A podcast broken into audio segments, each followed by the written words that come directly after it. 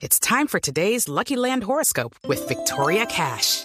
Life's gotten mundane, so shake up the daily routine and be adventurous with a trip to Lucky Land. You know what they say. Your chance to win starts with a spin.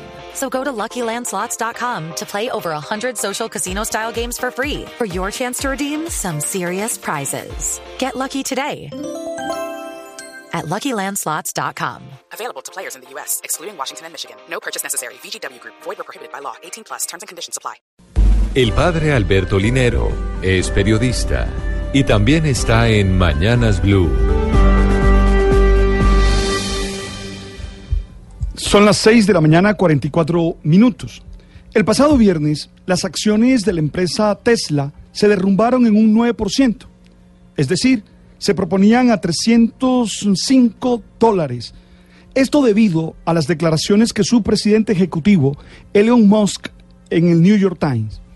Él manifestó que estaba bajo un importante estrés emocional y que estaba preparado por una tortura extrema de vendedores en los próximos días. Todo esto debido a que ha enfrentado problemas de producción con el sedán Model 3, ya que algunos examinadores de este carro han criticado deficiencias en el panel, en las carrocerías y fallas en la pantalla táctil de 15 pulgadas que controla muchas de las características del automóvil. Lo cierto es que la manera como el presidente se ha comunicado ha ocasionado muchas dificultades. Sin duda ha sido la causa de la mayor caída diaria de los papeles de Tesla en dos años. En total, los títulos de la empresa enlistada en la bolsa de Nueva York tuvieron una caída total del 14%. Elon Musk ha recibido muchas críticas por especialistas, sobre todo por sus declaraciones y aún por el manejo de las redes sociales, porque creen que esto lo muestra como un líder débil y no preparado para el momento que vive la compañía. La noticia me ha impactado, no porque esté muy interesado en los temas de la bolsa de valores y los movimientos económicos, sino porque nos pone ante el, tema de la sinceridad. Ey, ¿se puede decir la verdad? Las redes son espacios para comentar lo que se considera privado o íntimo.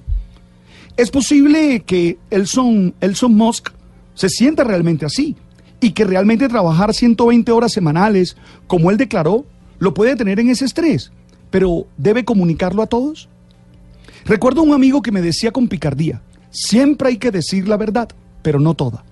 Nunca estuve de acuerdo con él y siempre creí que uno debe ser sincero, frentero y coherente, pero también debe ser muy prudente, o como dicen hoy en día, ser asertivo.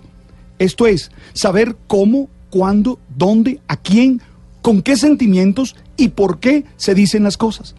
Está claro que no se trata de mentir, pero sí de saber cuándo hablar y cuándo callar, teniendo claro que se debe pensar con detenimiento si es mejor omitir o hablar.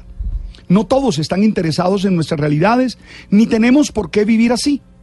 En la sociedad en la que todos queremos dar nuestra opinión y hacerle sentir a los otros el poder de nuestra verdad, es necesario pensar en ser prudentes y dueños de nuestras palabras. Me impacta mucho que cuando a Jesús, el de Nazaret, le preguntan qué es la verdad, él guarda silencio. Estoy convencido que se hace necesario saber valorar el silencio y entender que la palabra que sale de nuestra boca ya no nos pertenece.